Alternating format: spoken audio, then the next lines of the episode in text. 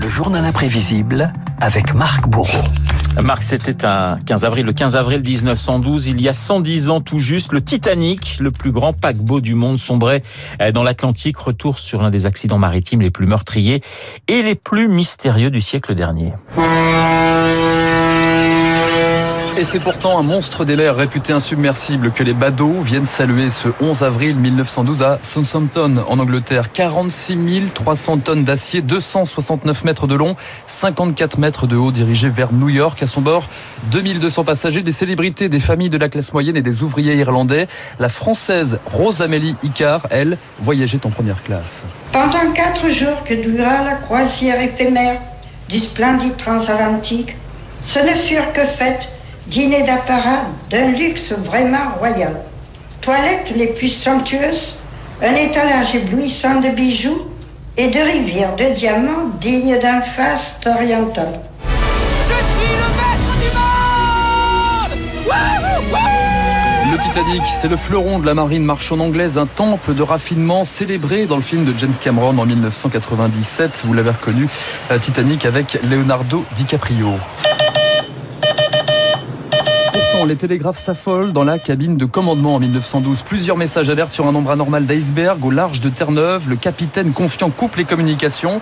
À bord, les passagers constatent déjà des anomalies, comme le raconte cette américaine dans une interview à l'ORTF. La nuit avant le naufrage du Titanic, ma mère a entendu un son qui ne lui a pas plu et a envoyé mon père sur le pont et il est revenu en disant que c'était des blocs de glace qui cognaient la coque du navire.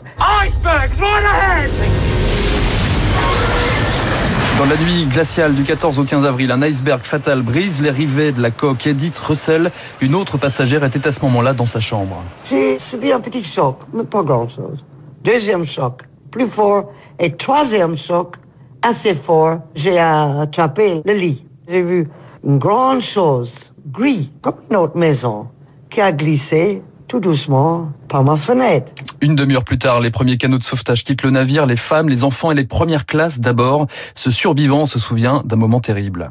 Ce qui est extraordinaire, c'est le sang-froid dont en seconde classe on a fait preuve quand il y a eu les embarcations, etc. Mais dans les troisièmes classes, alors, ça a été terrible parce que les mères criaient au secours avec leurs enfants qui attendaient à la porte. Vous pensez l'angoisse d'une mère qui attend avec son enfant, qui voit que le bateau coule de plus en plus, que la porte reste irrémédiablement C'est absolument terrible.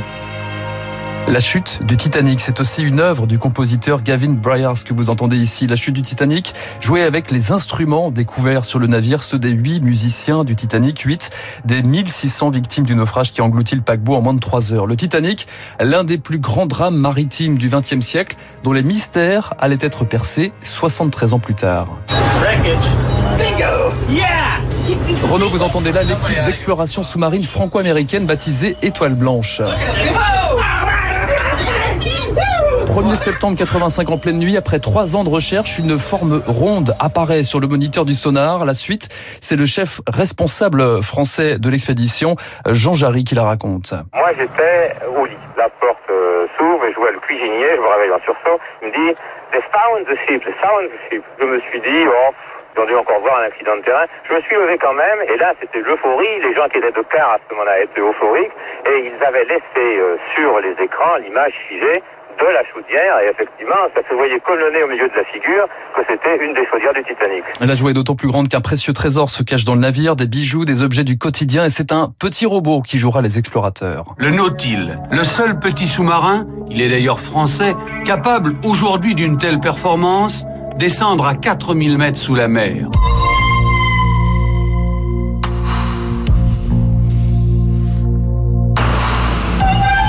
Et à l'image, les caméras du Nautil, Renault découvre l'épave du Titanic dans un décor figé.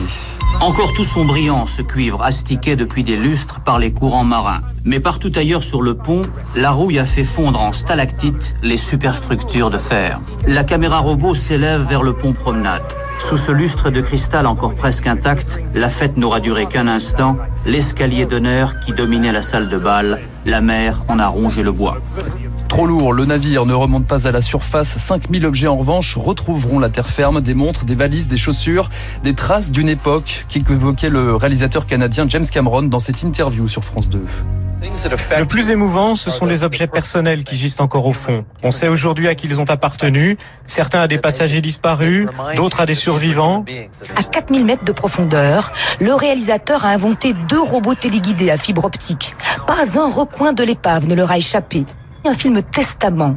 Chaque jour, en effet, des micro-organismes rongent l'acier de la structure du navire. D'ici 20 à 30 ans, le Titanic s'effondrera sur lui-même, engloutissant ses derniers secrets. Le Titanic, de la tragédie, du romanesque, de la fascination. On se quitte, Renaud, avec les songes d'automne d'Archibald Joyce, l'un des derniers morceaux joués sur le navire avant de s'enfoncer dans les ténèbres.